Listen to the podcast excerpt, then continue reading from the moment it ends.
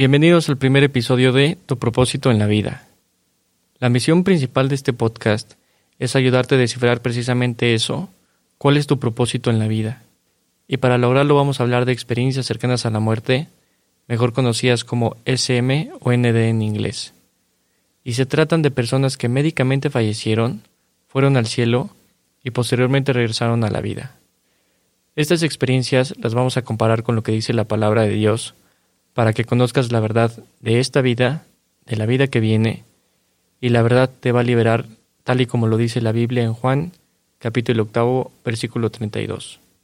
Pero para llegar a eso, también vamos a hablar de muchos otros temas, como por ejemplo, cómo es el cielo, cuáles son las similitudes del cielo con la tierra, qué vieron y a quiénes vieron las personas con SM. ¿Existe Jesús? ¿Cómo es Jesús en cuanto a su persona y cómo es físicamente? Vamos a ver también si existen los milagros y si Jesús interviene en la tierra. Vamos a ver qué habilidades fuera lo normal hay en el cielo, por qué regresan a la vida las personas con SM y qué necesitas tú para ir al cielo. Vamos a hablar de todo esto y muchas otras cosas más, y quién mejor para resolvernos nuestras dudas que las personas que estuvieron en el cielo. Y aún mejor, comprobarlo con la Biblia. Este canal está dirigido a todas las personas en este mundo, sin importar religión, gustos, edades, cosas que hayan hecho en la vida, pero especialmente está dirigido a todas las personas que no saben cuál es su propósito en la vida. Ahora también les puede servir mucho a todas las personas que han perdido algún ser querido o que tienen alguna enfermedad, a las personas que están alejadas de Dios, a las personas que no están 100% seguras de qué es lo que les espera después de la muerte, por este medio se van a poder informar y van a poder sacar sus propias conclusiones. Si estás escuchando, todavía estás a tiempo de cambiar tu vida. Esta podría ser tu última oportunidad. Dios puso este canal en tu camino y espero que te des la oportunidad de escucharlo. Es importante decir que gran parte de la información proporcionada por este medio es resultado de una investigación de un sinfín de testimonios de personas que tuvieron una experiencia cercana a la muerte así como también del estudio de libros dedicados a estas experiencias y también del análisis de la palabra de Dios. Quiero aclarar que yo no he tenido ninguna experiencia de este tipo, pero afortunadamente no fue necesario experimentarlo para convencerme de la verdad y espero que les pase lo mismo a ustedes. También aclaro que no tengo ningún cargo de la iglesia, soy una persona común y lo único que busco es ayudar a la gente por este medio y tampoco espero que me crean todo lo que les voy a decir. Es más, si hay una cosa que les podría pedir desde ahorita es que me escuchen, pero que comprueben las cosas por ustedes mismos, que razonen por ustedes mismos, porque creo que solo así se van a poder convencer de la verdad. Esta es tu oportunidad para que hagas en la vida lo que fuiste creado para hacer. Es tu oportunidad para que tengas fe verdadera y que conozcas la verdad, y la verdad te va a liberar. Y es muy importante aclarar en este momento que todo lo que les voy a decir a continuación es un resumen de este estudio y única y exclusivamente cuando mencione que es una conclusión o un comentario a título personal, así será. Por último, antes de comenzar, quiero dar crédito a una persona en especial que se llama Nathan Wheeler. Es una persona que tuvo una SM y que tiene un don de Dios para ayudar a los seres humanos les recomiendo ampliamente que lo busquen en redes sociales y que se den una oportunidad de escuchar su experiencia. Y en ese sentido también de todos los libros que leí, le doy mucho crédito a John Burke, autor del libro Imagina el cielo. Se lo recomiendo mucho. Bien, comenzamos. En este primer episodio vamos a hablar de dos temas. Cómo empiezan las experiencias cercanas a la muerte y cómo llegan las personas al cielo.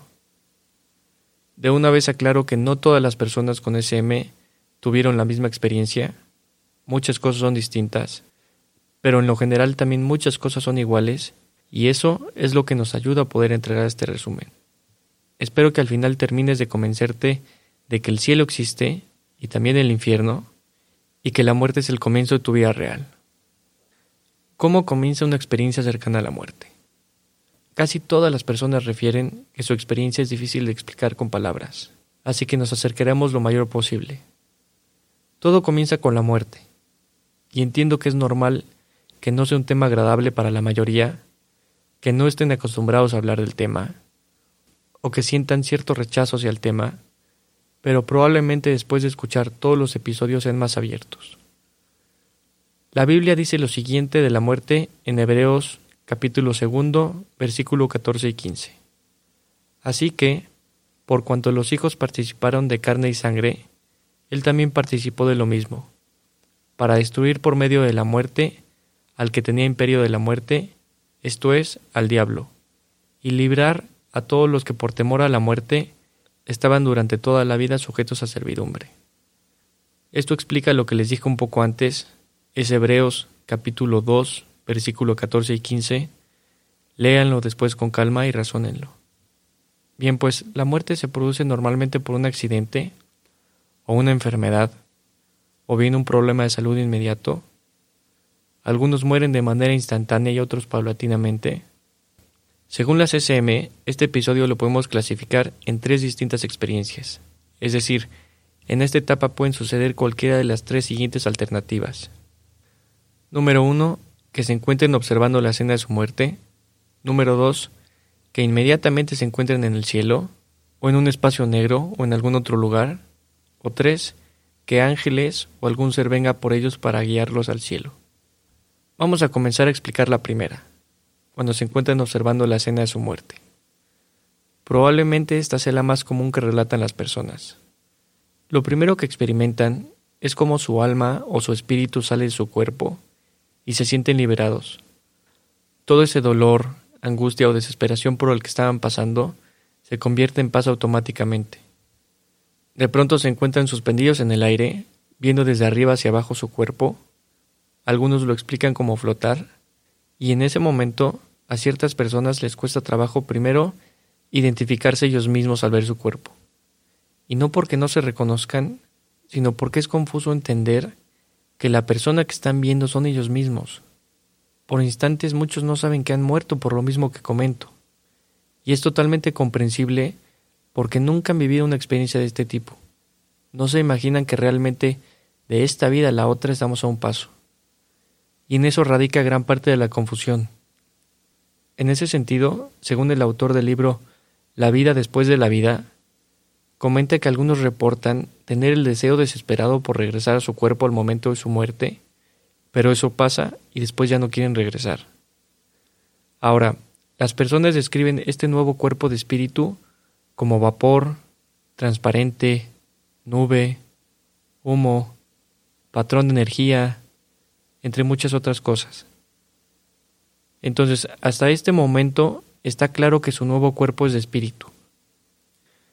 Ahora bien, regresando a la escena de su muerte, comienzan a ver cómo los doctores o familiares o cualquier otra persona que se encontraba con ellos en ese momento comienza a intentar reanimarlos, revivirlos, rezar por ellos, platicar con ellos, pero las personas con SM, a pesar de ver la desesperación, la preocupación, la angustia, la tristeza que sucede a su alrededor, ellos se encuentran tranquilos con mucha paz.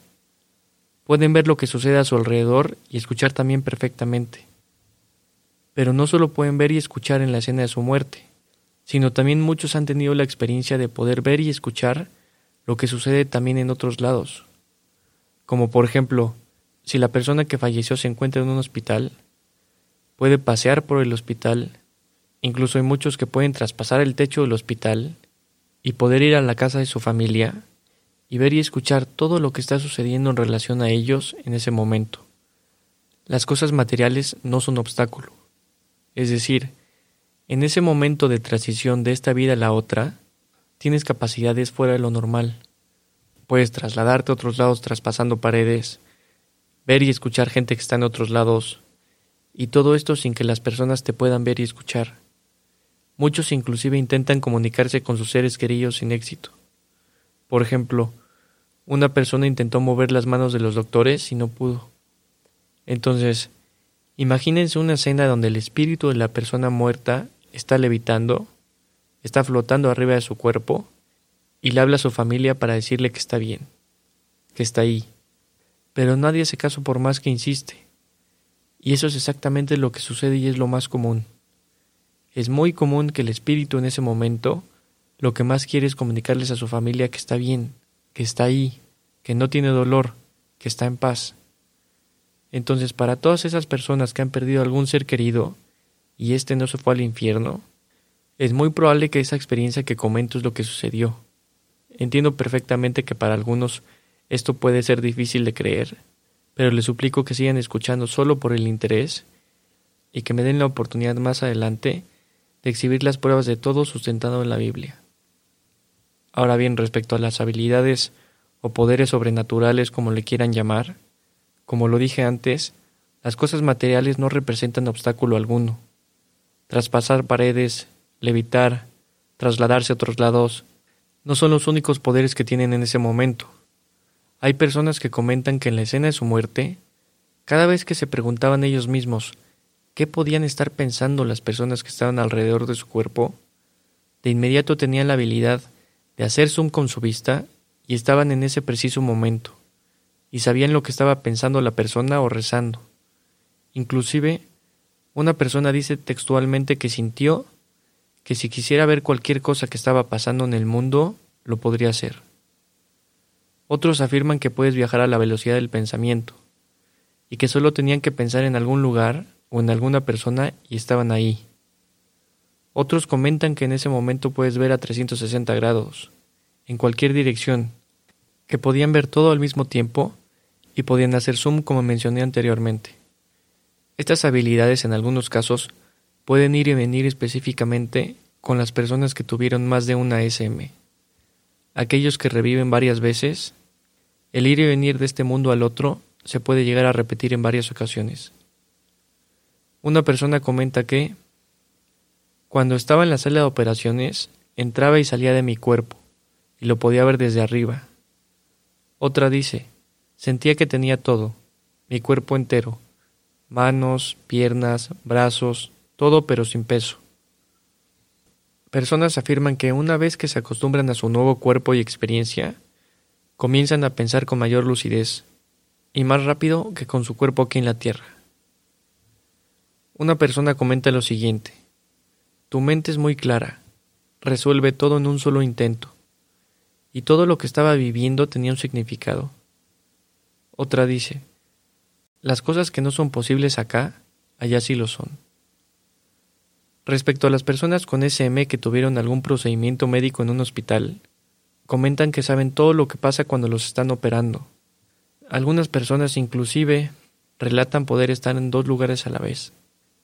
Escuchar a los doctores mientras veían a sus seres queridos fallecidos. Entonces, en resumen, tienes habilidades sobrenormales, puedes ver mejor, puedes trasladarte, las cosas materiales no son obstáculo, Puedes saber qué piensan las personas, puedes levitar, tu cuerpo es un cuerpo de espíritu. Estas entre las más importantes. Ahora, ¿cuánto dura esta etapa de poder ver y escuchar a su familia? No hay manera de decir. Podrían ser segundos, minutos, horas o días. El tiempo en el cielo no existe, no funciona como acá. Finalmente, después de esta etapa con poderes sobrenormales, Tarde o temprano llega un momento en el que se dirigen hacia un túnel oscuro, con una luz muy brillante al fondo del túnel, y viajan a gran velocidad. Esta experiencia es muy común y seguramente muchos de ustedes ya han escuchado sobre esta experiencia.